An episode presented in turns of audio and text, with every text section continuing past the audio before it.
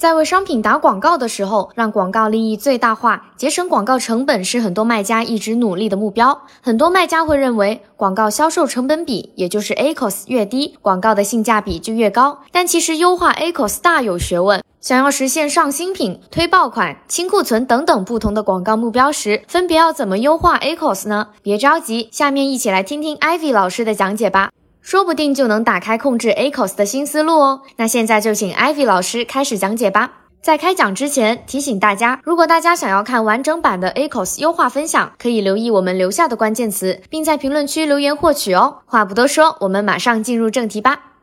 接下来我们来看的这个情况呢，是我们推广的时候不同的推广场景下面可能我们关注的重点。这个是我们成都的一个卖家总结的哈，我觉得总结的也还不错，就拿出来给大家分享一下。就是他在做广告的时候，他基本上会去分成五种的目的。那五种的目的下，它的这个广告的关注的指标，包括它广告的效果，它会有不同的衡量标准。比如说，我们一个一个来看哈。首先，第一个就是测评，通常它就是可能去试一下这个产品它卖的好不好，这个市场会不会喜欢这个产品。他去做的时候，他重点去关注什么样的指标？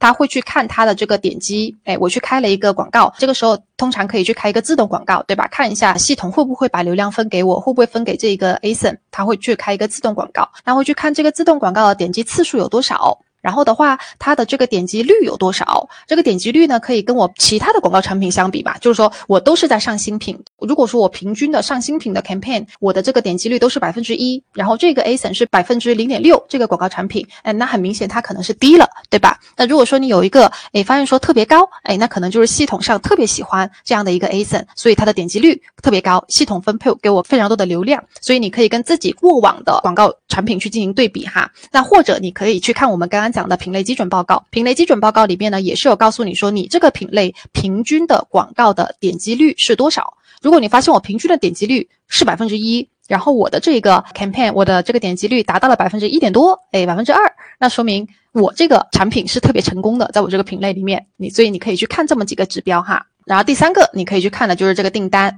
我在测评的时候，我应该更多的去思考的就是系统它愿不愿意分配给我流量。那这个时候我不会太多的去看 campaign，我这个时候产品都还没有积累啊，我还非常新的状态下，我不会太多的去看 campaign，主要是看我有没有流量，有没有曝光，有没有点击率。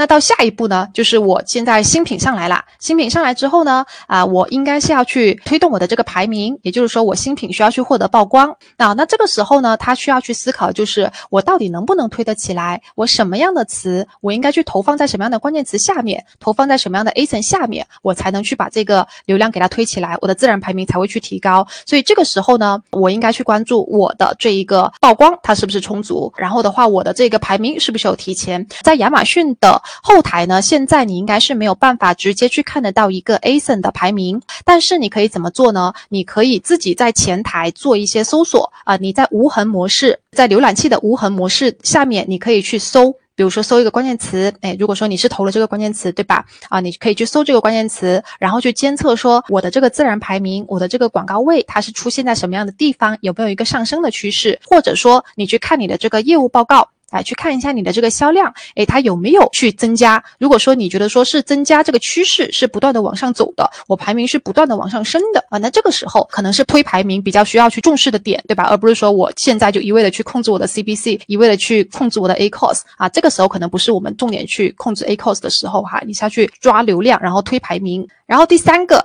防守的时候啊，那这个时候呢，可能你可以去考虑多一点 ACOS 啦。那这个时候我们的产品应该是它是有一些出单啦，然后的话我的这个销量啊，它应该也是往上走的。那这个时候呢，你可能要去关注的是说，跟我一起竞争的这些竞争对手，那我的这个排名我是不是稳定的？然后我的这个利润，我广告的这个成本，你需要去计算一下。这个时候你可以稍微看一点 ACOS。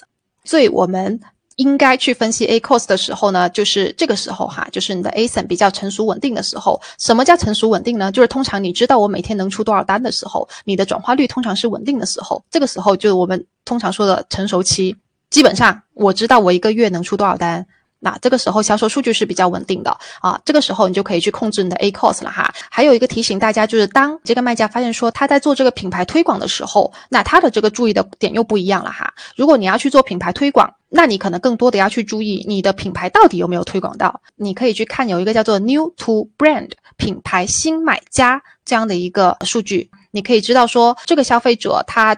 在过去的一年内，如果说他没有买过你这个品牌下面的产品，然后他购买了，他就会被记为品牌新买家。所以，如果说你是发现说我要去推品牌的时候，那可能你更多的应该去关注你的品牌的指标。那 A cos 的话，你可以带一带，对吧？看说我在推品牌的时候，我的效果怎么样？所以它的这个逻辑，我觉得是还挺完善的哈。我们在做 A cos 管理的时候，其实你应该去思考的是说我想要去达到的效果。是怎么样的才会决定了说我应该根据什么样的指标去影响我分析的方法？那不是所有时候我都应该去揪着这个 A cos 的问题。